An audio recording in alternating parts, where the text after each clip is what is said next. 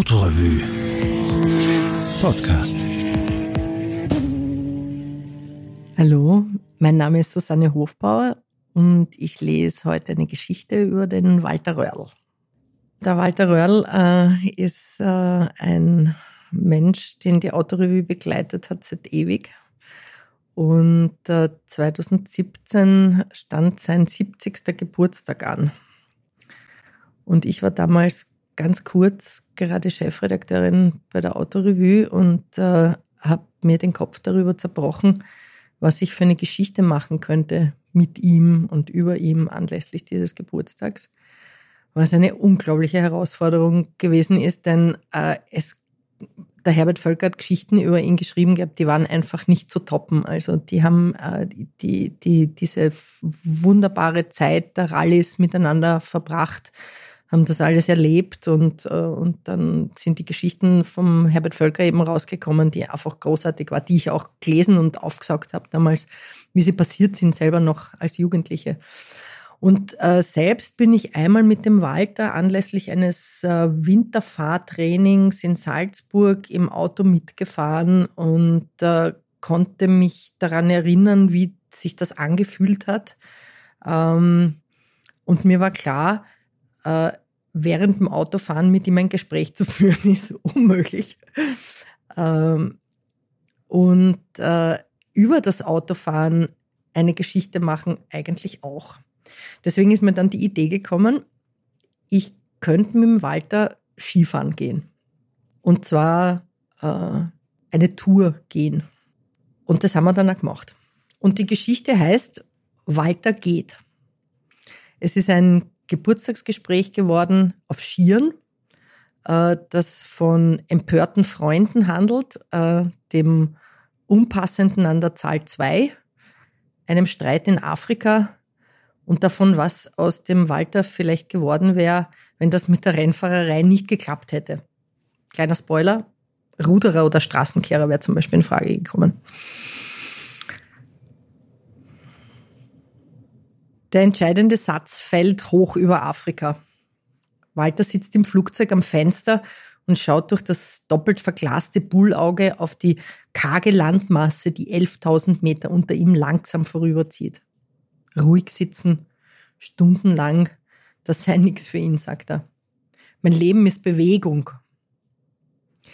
Wir sind auf dem Weg zurück aus Kapstadt, wo Porsche gerade den 911 GTS vorgestellt hat Walter schaut wieder aus dem Fenster auf das endlose graubraune Zentralafrika in der Tiefe. Die Ödnis liefert keinen Anhaltspunkt. Kenia muss irgendwo nordöstlich hinter dem Horizont liegen. Dort, sagt Walter, habe er das einzige Mal in ihren elf gemeinsamen Jahren mit Christian Geisdörfer gestritten.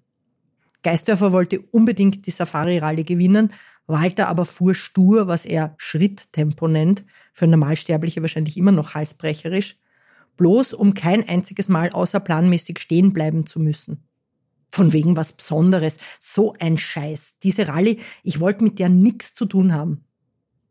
1987 war das. Das letzte Jahr seiner Rallyezeit. Wegen Geschichten wie dieser, die auf wundersame Weise jedes Mal wieder noch völlig unverbraucht scheinen, wenn Walter sie erzählt, sitzt er jetzt nach Tagen des Redens in diesem Flugzeug.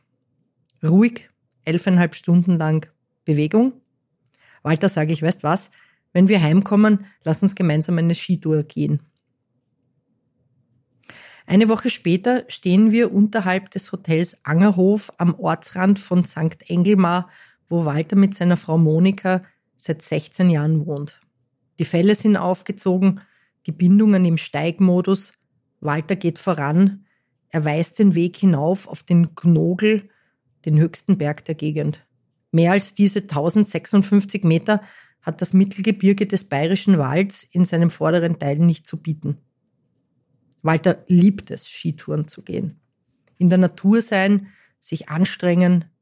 Im Sommer dann statt auf Skien auf dem Mountainbike mindestens dreimal pro Woche zwei Stunden bergauf.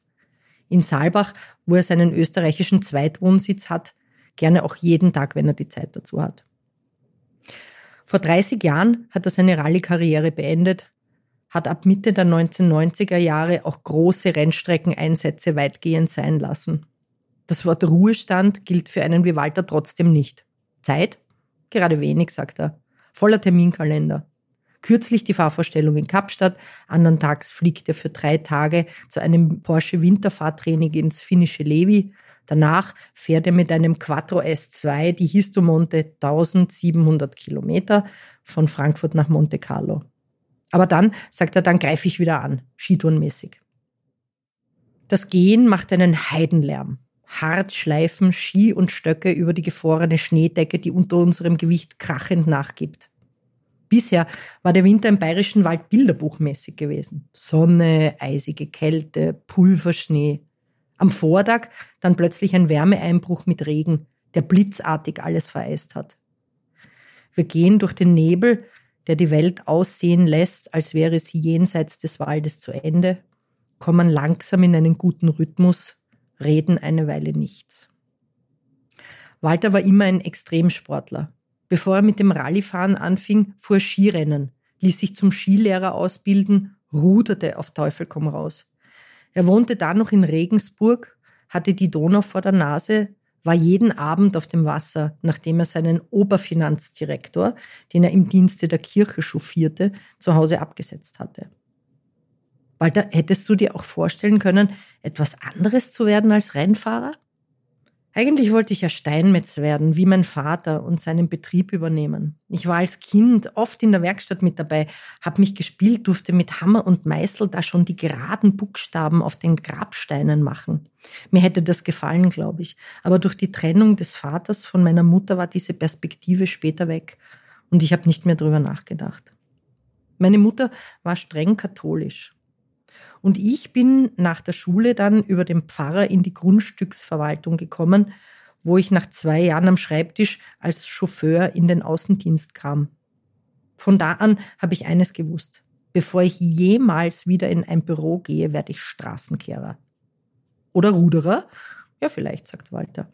Der Vierer, in dem er damals in Regensburg ruderte, stand kurz davor, in den Wettkampf einzusteigen die ersten Rallyes 1968, 69 fuhr er quasi nebenbei. Wir bleiben stehen, verschnaufen ein bisschen und warten auf den Fotografen Jürgen, den dritten im Bunde, der im Waldidyll einen guten Fotoplatz gefunden hat.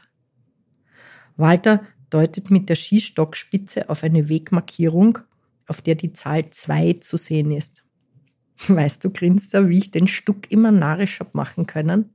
Der Einser auf meinem Helm hat dem keine Ruhe gelassen.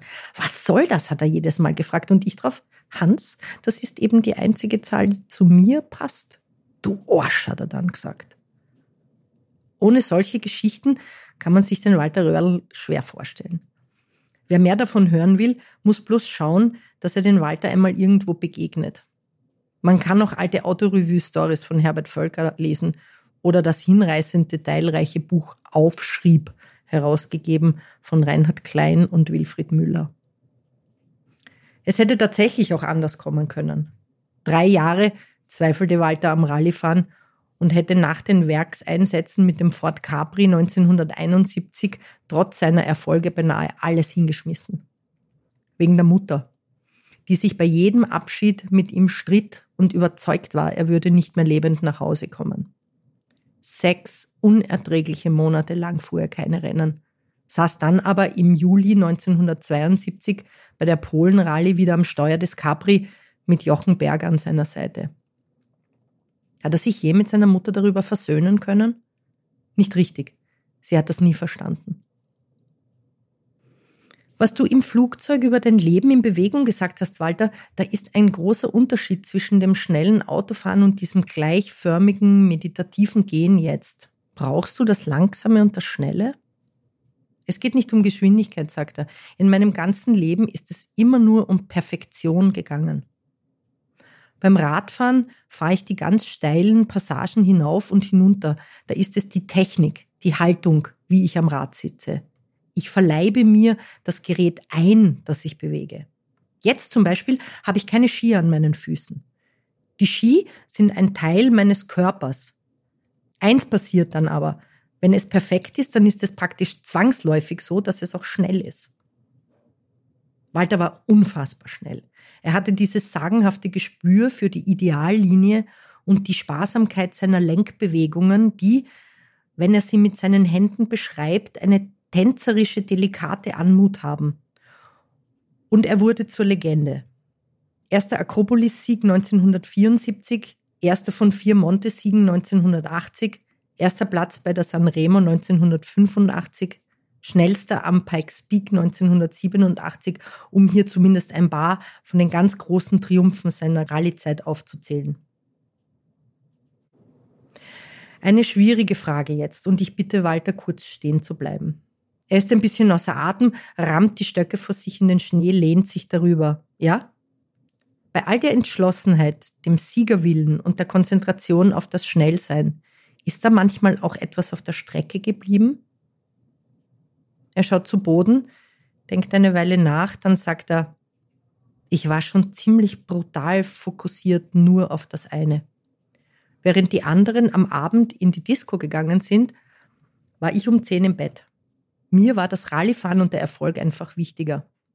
Das hat mir ein Freund einmal vorgeworfen. Ich sei der größte Egoist, den er je in seinem ganzen Leben kennengelernt habe, hat er gesagt. Und ich darauf, du hast recht. Es ist da nämlich etwas. Ich will der Beste auf der ganzen Welt sein. Das ist mir das Allerwichtigste. Dann kommt lang nichts und dann erst kommst du. Das hat er nicht ausgehalten. Wir setzen uns wieder in Marsch und nach ein paar Schritten fügt Walter hinzu, die Monika hat's auch oft nicht leicht gehabt, aber nie locker gelassen, bis ich immer wieder zur Vernunft gekommen bin. Darüber bin ich heilfroh. Im vereisten Wald ist Vogelgezwitscher zu hören. Wir stellen die Bindungen auf die erste Steighilfe. Vor uns liegt jetzt das steilste Stück der Skitour, die letzten Meter hinauf zum Gipfelkreuz. Wieso eigentlich der Streit damals mit Geisdörfer in Kenia? Warum wollte Walter, dem es so wichtig war, der Beste zu sein, die Safari nicht gewinnen? Aus einem einfachen Grund. Wenn ich gewinne, will ich das Gefühl haben, ich habe gewonnen und nicht das Auto. Und bei der Safari ist das Auto das Entscheidende. Das war auch der Grund für meinen Spleen mit den vier Montes-Siegen. Ich wollte auf vier verschiedenen Autos gewinnen, um zu zeigen, dass das ich bin und nicht das Auto. Wer mich nur oberflächlich kennt, hält mich vielleicht für einen totalen Spinner, voller Widersprüche in jeder Beziehung, vom Größenwahn bis zum Selbstzweifel. Aber durch dieses Spannungsfeld habe ich immer an mir gearbeitet, bin immer besser geworden.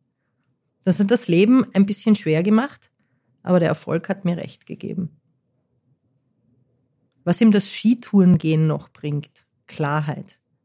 Er ist dann allein, niemand stellt ihm Fragen, er lebt dann nicht in der Vergangenheit.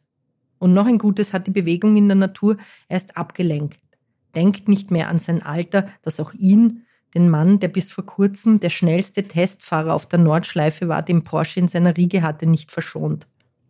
Am 7. März 2017 feierte Walter Röhrl seinen 70. Geburtstag.